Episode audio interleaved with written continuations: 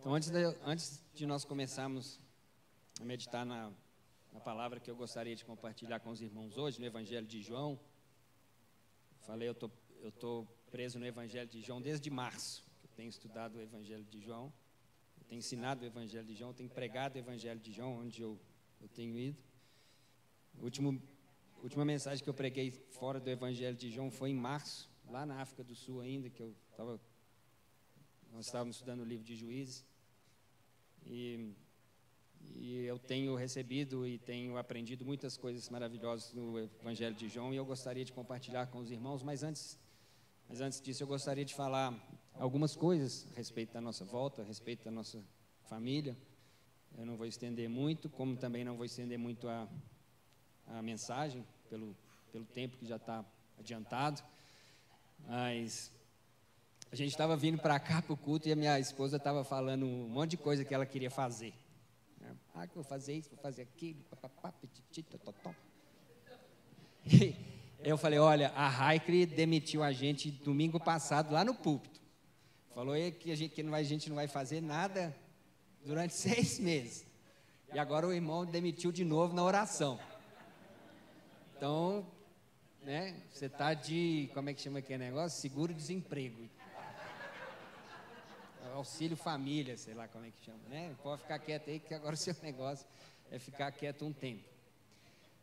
Bom, mas essa semana todos nós fomos, é, é, não posso, não sei se a palavra certa é impactado, mas todos nós somos surpreendidos, né, surpreendidos pela, pelo desligamento do pastor Márcio Valadão da Igreja Batista da Lagoinha. É, ele saiu, ele entregou a liderança da, da, do ministério, né, da Igreja Batista da Lagoinha. E quando isso saiu, a primeira pergunta que todo mundo faz é: quem que vai tomar conta? A primeira pergunta. É. A segunda pergunta é: por que, que ele fez isso? E a terceira pergunta é: talvez aqueles que tivessem oportunidade de estar com ele, perguntar, pastor, qual que foi a, a dificuldade ou a melhor experiência, ou o que, que mais te impactou durante esse todo o tempo desse ministério? E eu estou falando isso por quê? Porque eu estou longe de ser um homem igual o pastor Márcio Valadão, mas as pessoas fazem essas mesmas perguntas para nós. Para evitar de eu responder essa mesma pergunta 10, 20, 30, 50, 100 vezes, toda cela, toda igreja casa, toda vez que a gente vai, eu vou aproveitar esse pequeno tempo para explicar. Em primeiro lugar, ninguém vai assumir o nosso ministério por enquanto. Tudo que a gente construiu, fez e está fazendo vai continuar andando da mesma maneira. Né? Os nossos ministérios na África do Sul, em Moçambique, aqui no Brasil, a coordenação que a minha esposa faz nos outros países, vai continuar tudo exatamente igual. Nós só estamos mudando de CEP e de endereço. Nossa liderança continua a mesma, não houve divisão de igreja, não houve divisão de ministério, nada disso aconteceu, continua tudo da mesma maneira, do mesmo jeito. Então continuamos precisando do mesmo jeito das suas orações, da sua intercessão, do seu envolvimento, do seu envolvimento financeiro, das suas ofertas, do mesmo jeito, porque tudo continua exatamente igual. Tá bom? Ok? Por que, que nós estamos voltando? É a segunda pergunta. Bom, nós entendemos que Deus ele é um Deus de estações, não só na nossa vida, mas na vida de todos nós. Né? E eu tenho aprendido muito, ah, muitas vezes a duras penas, a olhar para as estações, ao invés de tentar olhar para os resultados. Nós somos tendenciosos demais a olhar para o resultado das coisas, para o resultado, para o final das coisas para como que as coisas vão acontecer dentro daquilo que a gente planejou, que a gente pensou, que a gente fez, e a gente perde, a gente perde a, a pedagogia que Deus quer nos ensinar nos processos da nossa vida. Eu vou te falar uma coisa para você aí que preocupa muito com os resultados. O resultado a gente já sabe. Irmãos, o resultado a gente já sabe. Nós somos mais do que vencedores em Cristo Jesus. Não interessa o que é está acontecendo agora, se vai dar certo da maneira que a gente pensou, da maneira que a gente não pensou, como que vai ser, não. A gente já sabe o final da história. Nós somos vencedores em Cristo Jesus. Então presta atenção, é legal demais nós entendermos que a gente faz parte de uma história grandiosa, maravilhosa, eterna, complexa, que, que é, é, faz parte de todo o universo e nós já sabemos o final da história. e a gente fica muitas vezes aflito, ansioso, angustiado. Né? Todo mundo sabe que eu sou fã de futebol, né? Eu podia usar o exemplo aqui da final do Cruzeiro com o Palmeiras em 97, 98, não me lembro da, da Copa do Brasil, mas como eu não sou cruzeirense, eu vou usar do Atlético na Libertadores em 2013. Eu estava lá em Moçambique, de madrugada, assistindo o jogo. Eu fiquei uma semana anterior sem dormir, né, esperando. Eu desliguei o telefone, tudo para ninguém me ligar e ninguém me incomodar. Tinha um delay de lá para alguém não me dar notícia antes, porque eu estava focado naquilo ali. Eu vendo e eu sofri, eu caí no chão e eu não, não vai dar, já era, já era de novo, não acredito, não acredito, não acredito. Aí aconteceu aquilo tudo que você sabe, e quando aconteceu, eu saí berrando de madrugada. Ah, aleluia, obrigado. Ah, ah. Acordei todo mundo, os meninos levantaram, o rapaz que nos ajudava lá é, em casa foi correndo, pulou, pastor, o que é está acontecendo? Aí eu falei, é campeão, velho. Ah, nós somos campeão, aleluia. Eu endoidei, né? E fiquei uma semana ali. Mas por que, que eu estou te falando isso? Porque eu assisto esse DVD dez vezes por ano. Mas eu não sinto mais angústia nenhuma. Eu não tenho nenhum pingo de preocupação, porque, porque eu sei que no final ali. É, lembra quando aquele cara tropeçou que ia ser o fim ali? E eu vejo isso hoje com muita alegria, porque eu já sei o final. Nós já sabemos o final. Então a gente tem que focar nos processos. Por quê? Porque Deus quer nos ensinar. A vitória a gente já tem, mas Ele quer nos aperfeiçoar. Olha, deixa eu falar uma coisa para você. Só existe um projeto de Deus para nós. Um. Só um, para todos nós.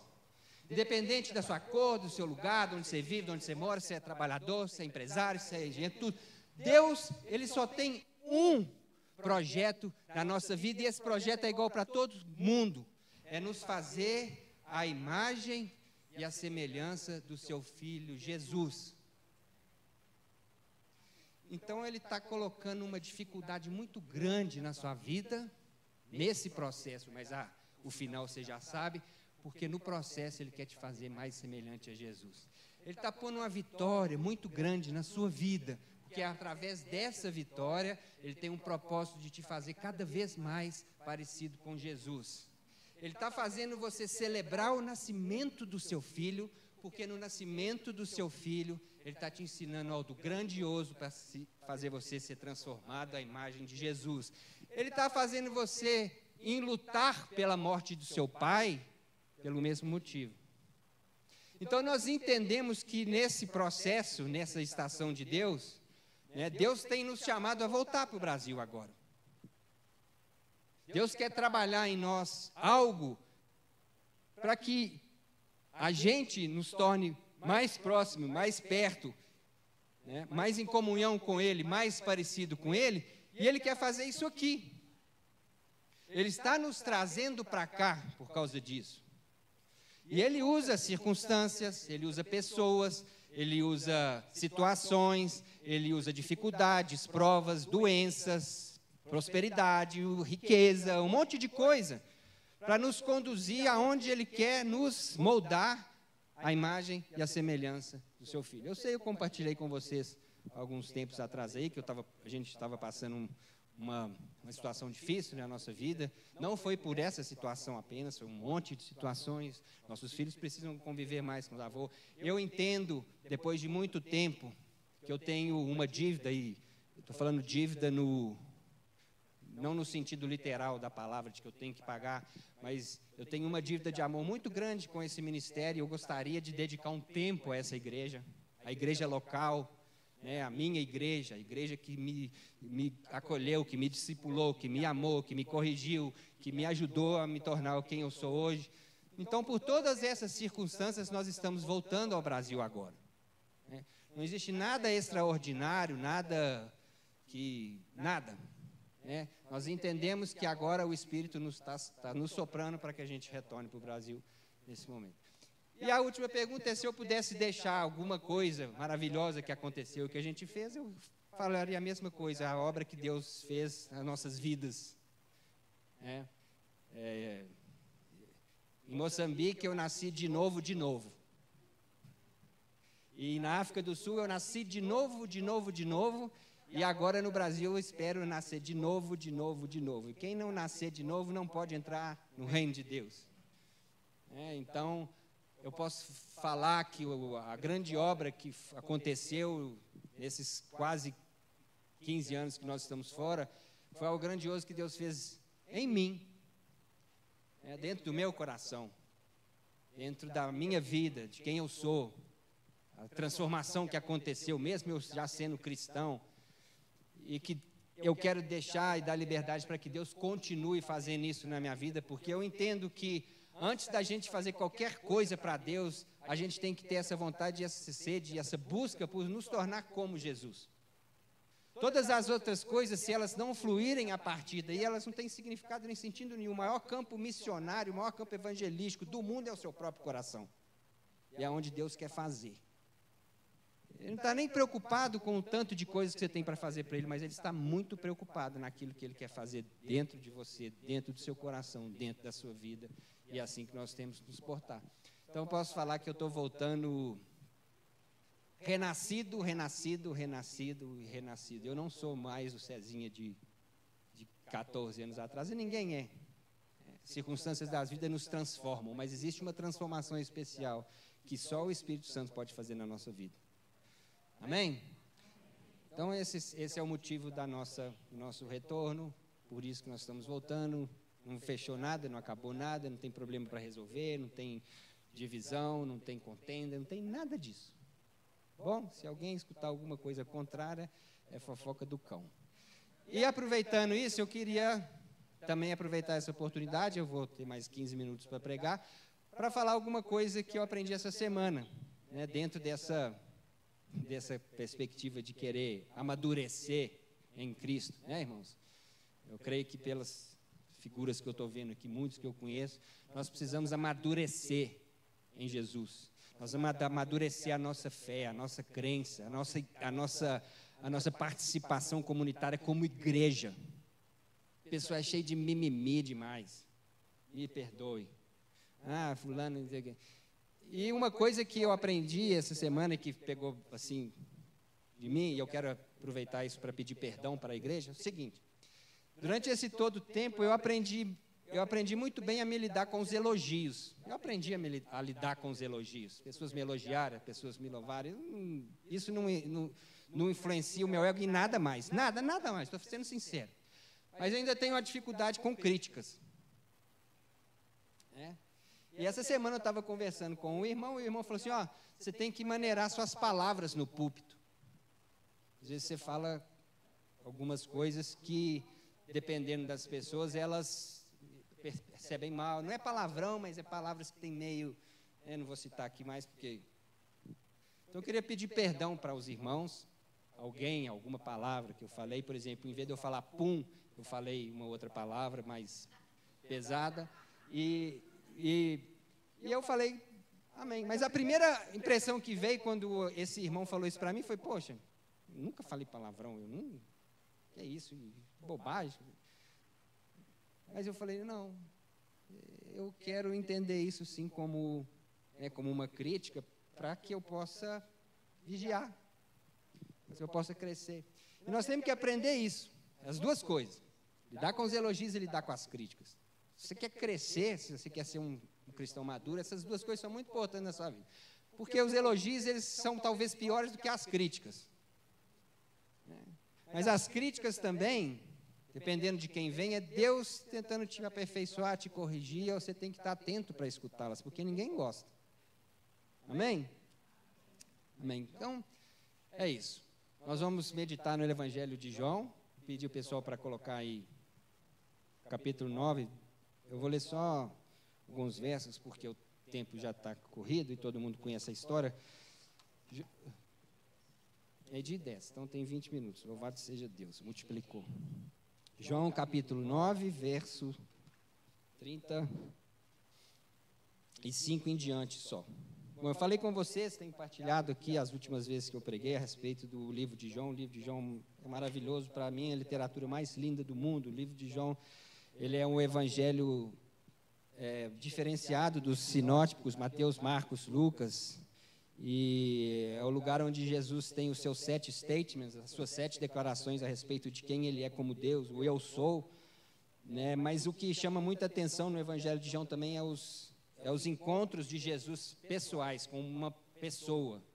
É, ao invés dele fazer coisas grandiosas para a multidão, é coisas que ele ensina, faz e realiza através de uma só pessoa, mostrando para nós a relação de intimidade que o Messias, que o Senhor, que o Deus encarnado tem com nós como seres humanos. Então a gente lá começa a ver, João tem primeiro, uh, ele, ele, ele nos entrega no começo do, do Evangelho uma revelação maravilhosa de quem Deus é, de quem Jesus Cristo também é. Né? Para mim, uma revelação até maior do que o próprio livro do Apocalipse, porque ele fala a respeito de Jesus, a respeito dos Messias, ele muda completamente a percepção que os judeus e que o povo tinha a respeito do Messias, né? mostrando alguém totalmente diferente da expectativa é, que as pessoas têm e que nós muitas vezes temos a respeito de Deus também.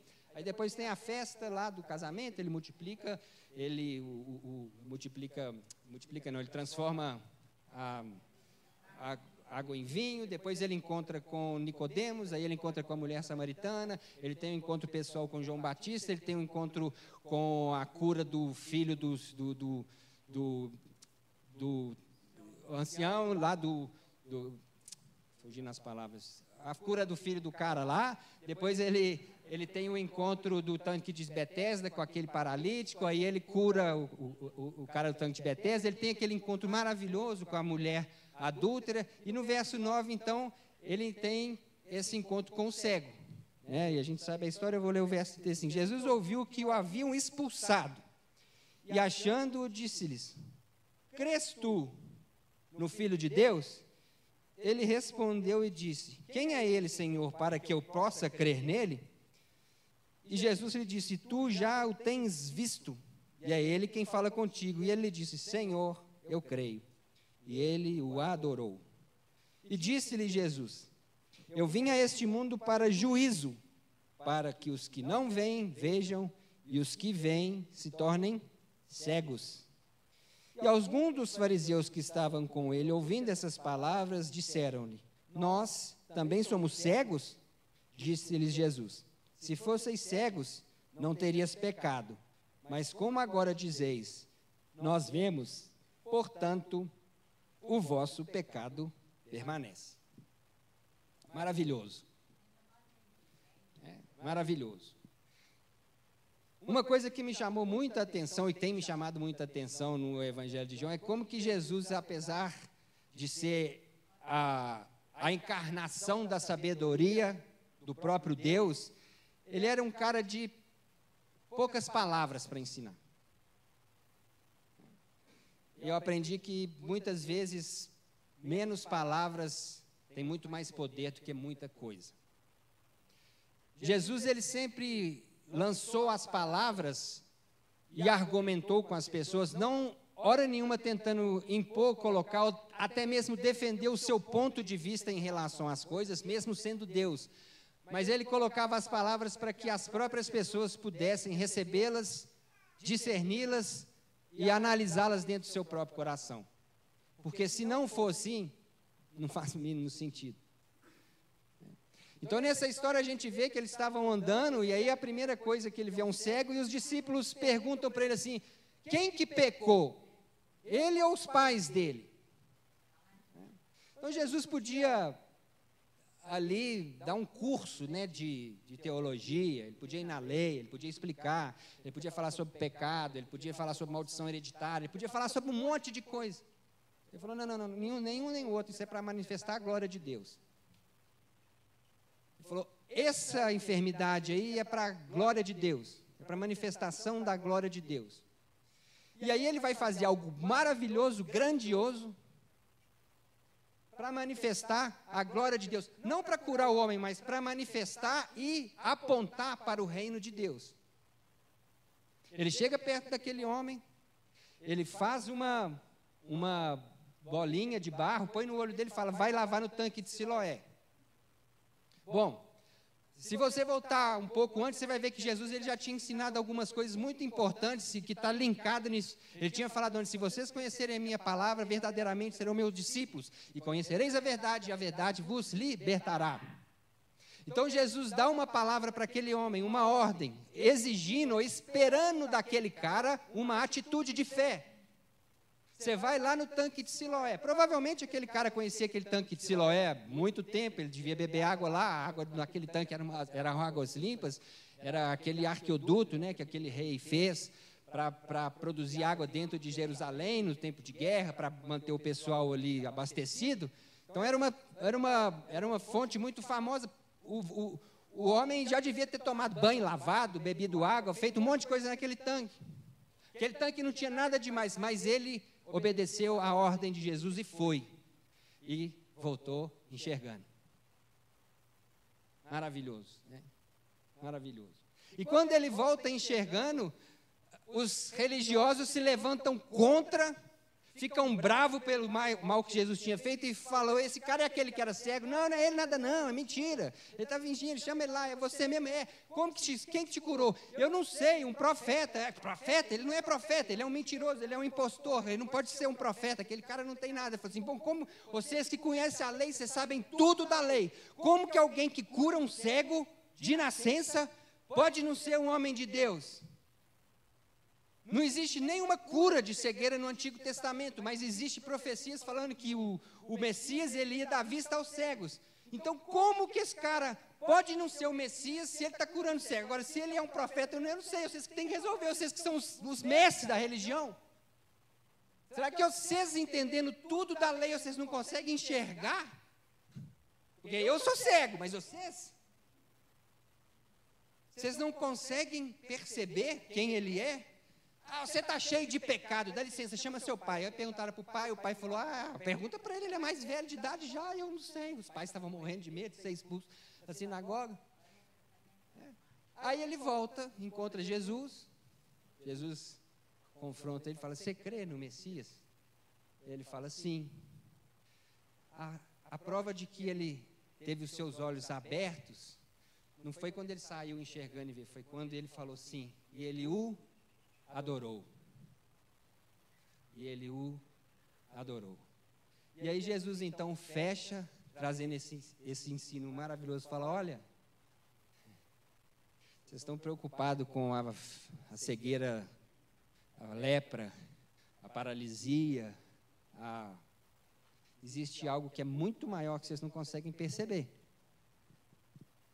Existe algo muito mais grandioso que vocês não conseguem ser libertos essa tendência que a gente tem de enxergar o mundo e as coisas com a nossa perspectiva humana. Dizendo que cremos em Deus, que acreditamos em Deus, mas vivendo como se Deus ele não fizesse parte da nossa história. No dia a dia da nossa vida, a gente tem dificuldade muito grande de trazer o Deus que a gente escuta, que a gente aprende, que a gente prega, que a gente estuda aqui no nosso dia a dia, nas nossas relações. Eu falei sobre a crítica. Você tem maior dificuldade de receber uma crítica. Se as pessoas criticam você, você está. Mas não é isso que está escrito aqui. Não é isso que a palavra revela. E Jesus então traz esse entendimento para aqueles homens e ele fala: olha, os verdadeiros cegos são essas pessoas. Eles estão com os olhos fechados. Eles não conseguem discernir as coisas. Eu tive na minha vida algumas experiências com cegos e eu quero eu quero terminar essa essa mensagem falando sobre essas experiências que eu tive com cegos. Com, eu lembrei hoje de quatro quatro experiências que eu tive com cegos. Uma eu tive essa semana. Essa semana. Uma primeira experiência que eu tive com cego foi uma vez há muitos anos atrás, há 15 anos atrás, com uma velhinha, uma senhorinha chamada Dona Carminha. Ela era uma velhinha baixinha, gordinha, cabelinho branquinho, uma peça rara, né, amor? E a dona Carminha tinha tido um descolamento de retina e ela estava cega há oito meses. Tinha oito meses que ela não enxergava nada.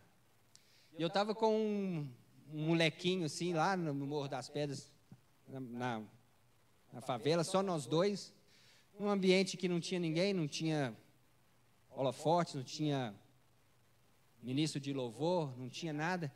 E nós fomos visitar a dona Carminha e nós oramos por ela e ela voltou a enxergar na mesma hora. Na mesma hora ela voltou a enxergar. Ela tinha nove meses que ela não enxergava nada com as duas retinas descoladas.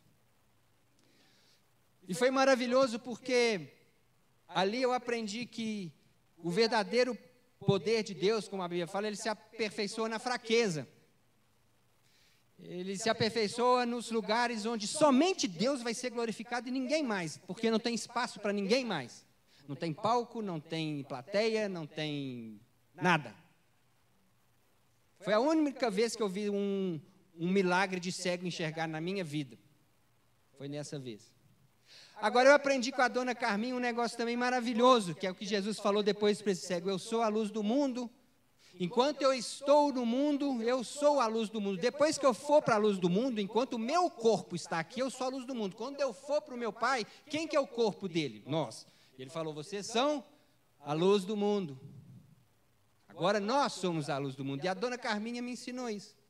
Eu aprendi com ela de um jeito muito impressionante que ela falou assim, ela começou a frequentar lá a nossa igrejinha, né? A nossa igrejinha sempre foi uma igreja muito pequena, de poucos membros, porque o êxodo ali no Morro das Pedras naquela época era muito grande.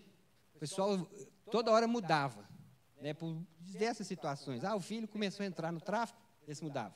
Ah, o cara arrumou um emprego lá na, no Pindorama, Estava desempregado, vai embora. Ah, caiu uma chuva muito grande, perdeu o barraco. Então, o êxodo, a mudança de gente era muito grande, então a nossa igreja sempre foi muito pequena. A gente ganhava dois para Jesus, aleluia, dez. Agora nós temos doze. E aí na semana seguinte, três saía.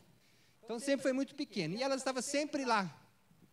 E ela chegava, quando ela chegava, ela me cumprimentava, ela sentava e ia embora. Ela nunca, nunca me exaltou, ela nunca me falou nada. Ela nunca falou que eu curei ela. Ela falava que Jesus me curou. Ela nunca falou, ela nunca me elogiou, ela nunca me. nada. Ela entrava, dava boa tarde e ia embora. E legal. Um dia eu fiquei, acho que dois domingos sem ir lá. E os dois domingos que eu fiquei lá, quando eu apareci, ela correu. Meu filho, onde você estava? Pelo amor de Deus, onde que você foi? Que saudade, você não pode sumir assim não, por que, que você desapareceu? Por que, que você saiu daqui? Eu falei, calma, dona Carminha, não, não, foi isso, assim. Luz e sal é onde você estiver, você não vai ser notado, mas você vai fazer muita falta. Isso é ser luz precisa ser sal. Onde você estiver, você vai fazer toda a diferença, mas não tem louvor nenhum para você. Não tem aplauso nenhum para você. O próprio Jesus falou: Eu sou a luz do mundo. Eu não vim para fazer e buscar minha própria glória. Eu vim para revelar quem é o meu Pai. Então não existe louvor nenhum para a luz, nem louvor nenhum para o sal. Você não chega aqui de manhã cedo e fala: Nossa, que ótimo essa luz. Você fala isso? Aleluia essa luz. Você não fala isso. Você não come uma comida e fala, nossa, esse sal é perfeito, esse sal é maravilhoso. Você fala isso? Nossa, que comida deliciosa. Né? Mas se você chegar aqui de manhã e não tiver luz, a primeira coisa que você vai notar é falar, ué, cadê a luz? Cadê o pastor Neif?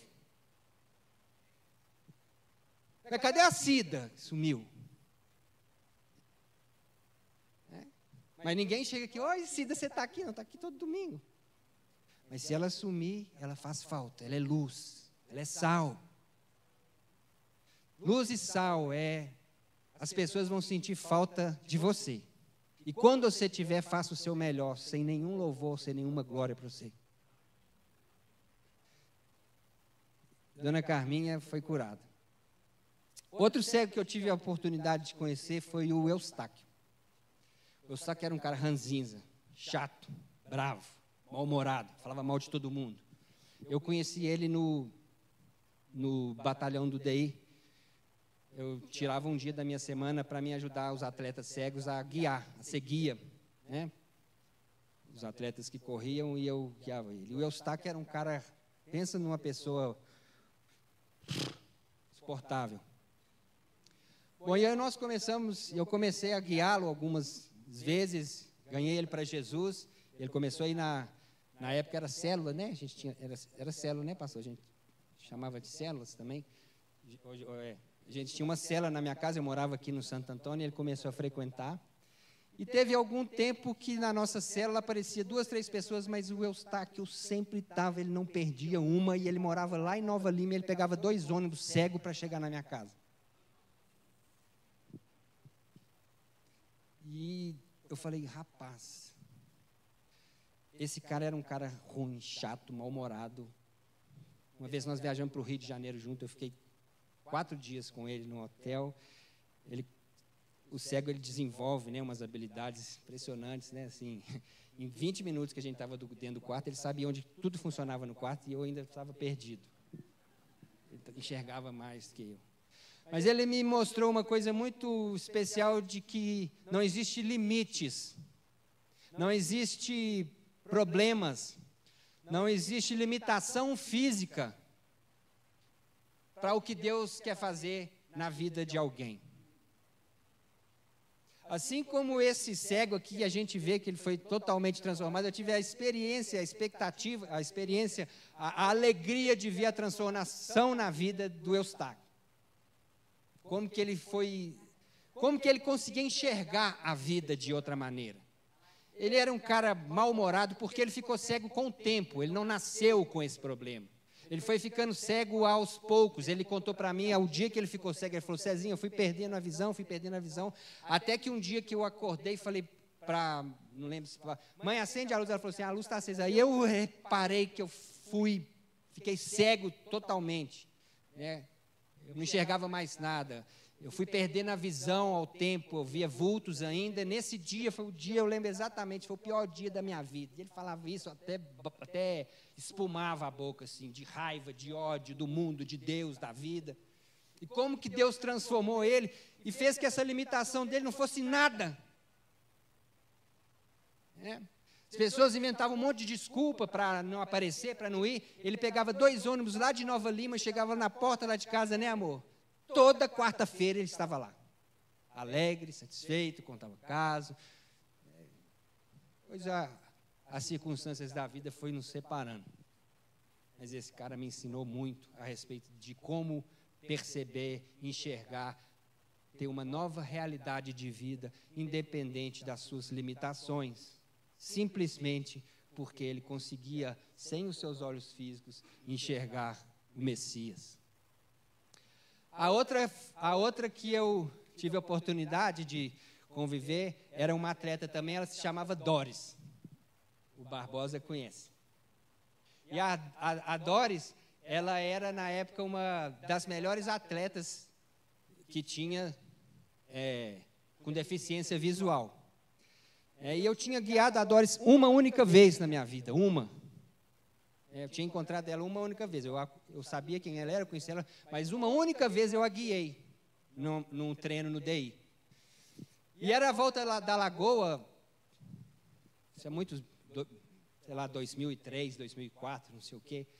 E a minha paixão era corrida. Eu amava, né? eu amo ainda. E eu tinha treinado assim, um absurdo para me fazer a minha melhor prova. Eu estava pronto para fazer a minha melhor volta da lagoa da minha vida. Né? E aí nós chegamos lá e eu estava aquecendo para a prova.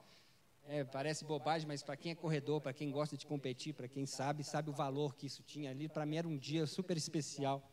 É, eu estava ansioso, eu não tinha dormido a noite anterior, eu estava foi meses de treinamento. E aí quando eu estava ali, eu tô, vi, vi a Doris chorando. E eu fui lá e perguntei: o que foi que, tá, que aconteceu, Doris? que você está chorando? É, é, não, perdão, ela escutou a minha voz. Ela escutou a minha voz. E eu tinha guiado ela uma vez. Né? O cego, ele tem esse. Ele, ele desenvolve essas habilidades, né? E aí ela ouviu, ela falou: Cezinha. Eu falei: Oi, oi, Doris. O que, que você está que você tá chorando? Ela falou assim: eu, eu, o meu guia não veio. O meu guia faltou. E eu falei, poxa, que triste, Doris. Deus te abençoe. E aí saí. Aí na hora que eu virei para trás, o Espírito Santo falou comigo: você vai guiar ela.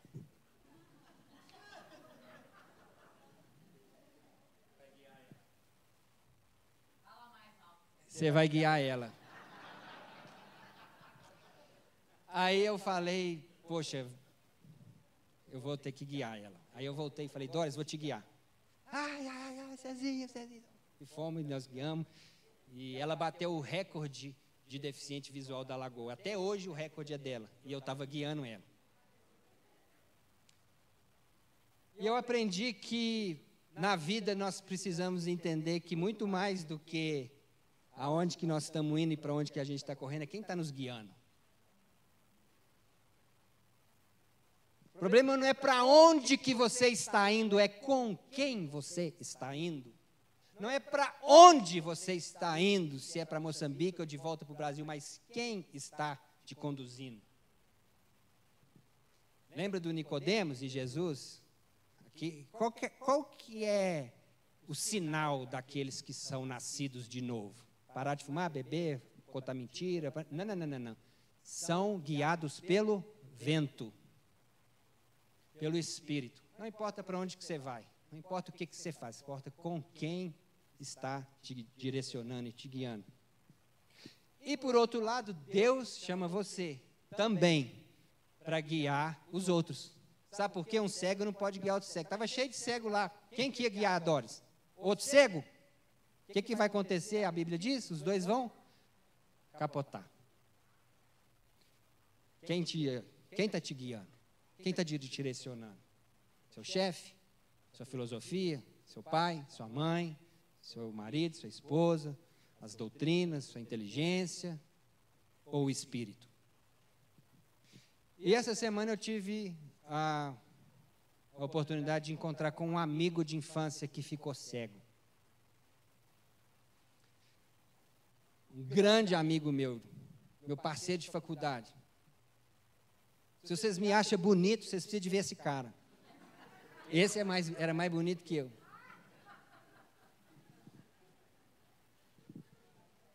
Cheio da grana, cheio do sucesso. Ele há 20 anos atrás, a gente ia para a faculdade, ele ia naquelas caminhonetes Dodge, com as rodas desse tamanho aqui, nós ia nós dois. Perdeu dois irmãos quebrou, vive com aposentadoria de salário mínimo. Ficou cego por causa da diabetes, fazendo hemodiálise quatro vezes por semana. O irmão na situação pior, perdeu dois irmãos. E eu fui lá visitar ele. O olho com aquela bola branca queimada, né? Por causa da cegueira. Mamãe, pensa numa uma pessoa alegre. Eu chamo ele de Dão, né? Eu chamava ele de Dão. Eu falei, Dão, posso contar a sua história na igreja? Claro, Cezinha. Ele me chama de Lourim. Claro, Lourim. Pode contar. Não. E outra coisa, se você precisar de ajuda lá naqueles negócio de cela, aquelas coisas, você pode me chamar. Estou aqui para você vier. Só não posso segunda, quarta, sexta que eu faço de hemodiálise. Cheio da vida, mano cheio do amor de Deus. Lembrando as coisas que nós vivemos junto depois. Eu e o pastor Murilão tivemos uma célula na empresa dele. A empresa dele, todo mundo aceitou Jesus. Eu tive a oportunidade de batizá-lo ele há 20 anos atrás. E tinha 15 anos que eu não via ele, fui encontrar com ele nessa situação cego. E ele me falou isso, falou, Cezinha, eu estou enxergando igual nunca enxerguei antes em toda a minha vida.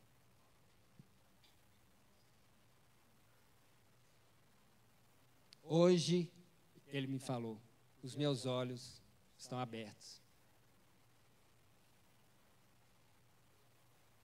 Irmãos, e é isso que Deus tem para nós. E olha, nós que somos cristãos, e a gente tem falado muito sobre isso, sobre a paternidade, Deus, Ele é nosso Pai. Ele quer nos ensinar. Ele quer que nós sejamos obedientes, tementes. Que a gente caminha com Ele, que a gente busca Ele, que a gente anda com Ele. Isso vai fazer a gente nos tornar parecido com o seu filho. Mas Ele nos ama tanto que se for preciso te levar para esse lugar, através de sofrimento, de angústia, de dor, Ele também vai fazer. Porque o nosso foco é quem está nos guiando, é no processo, não é no resultado. O resultado nós já.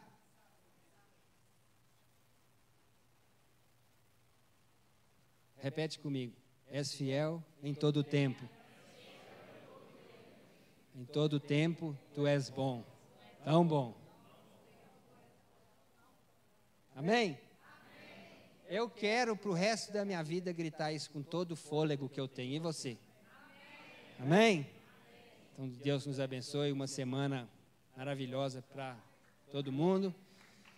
Se você tem oportunidade, se você tem tempo, vem para cá de manhã cedo orar. Tá bom? Eu tenho vindo algumas vezes e tem sido um. Tem sido um. Como é que fala isso? Um boost? Um. O impulso para a gente. Né? Um, um renovo às manhãs aqui. Amém? Deus te abençoe em nome de Jesus.